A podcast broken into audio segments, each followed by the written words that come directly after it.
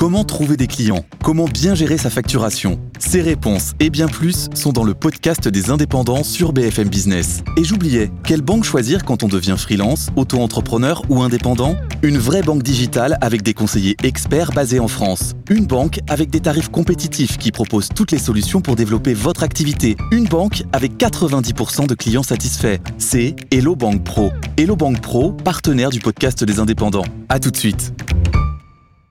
Nicolas, j'allais dire Cocorico, mais voilà une première place européenne Ouais. euh, dont on n'a pas de quoi être fier ce matin. La France est en fait le seul grand pays de la zone euro à finir l'année 2023 avec un commerce extérieur dans le rouge.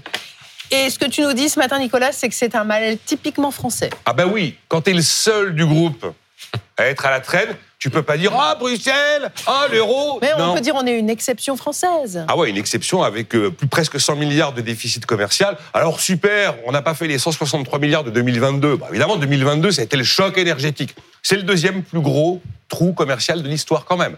Donc on va pas accuser l'énergie, qui est une dépense contrainte, c'est vrai. On va pas accuser l'Europe parce que l'Allemagne, quand on fait moins 100, ils font plus de 110 milliards. Et on regarde la situation. Allez, on a deux stars qui tiennent le coup. Le luxe, waouh, et les avions, super. Et on a deux stars historiques qui plongent. L'agriculture, quelque troisième excédent commercial français.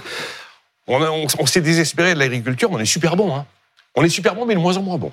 Et la pharmacie, voilà la situation. On a quand même une bonne nouvelle dans tout ça. On se remet à vendre massivement de l'électricité. Oui, on est bon sur l'électricité. Oui, c'est décarboné. Oui, le nucléaire, c'est bien. Oui, ça se vend à l'étranger. Et ça, c'est une bonne nouvelle. Bah pourquoi?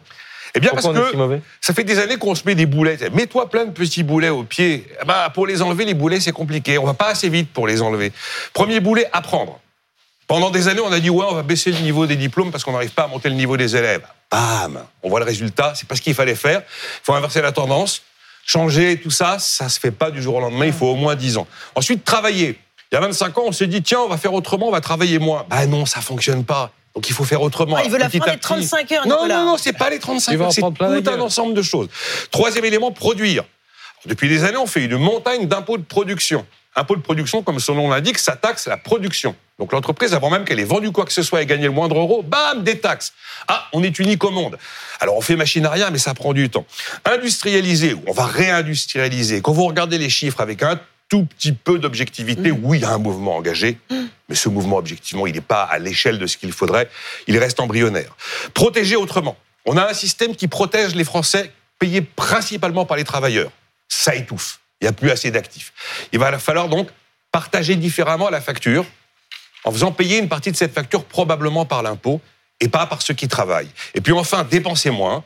Depuis toujours, on nous promet la réforme de l'État. Depuis toujours, on nous promet le choc de simplification. Et depuis toujours, on ne voit rien venir. Et ben avec ces éléments-là, vous avez les exceptions françaises. Voilà. Merci, Nicolas. C'est limpide.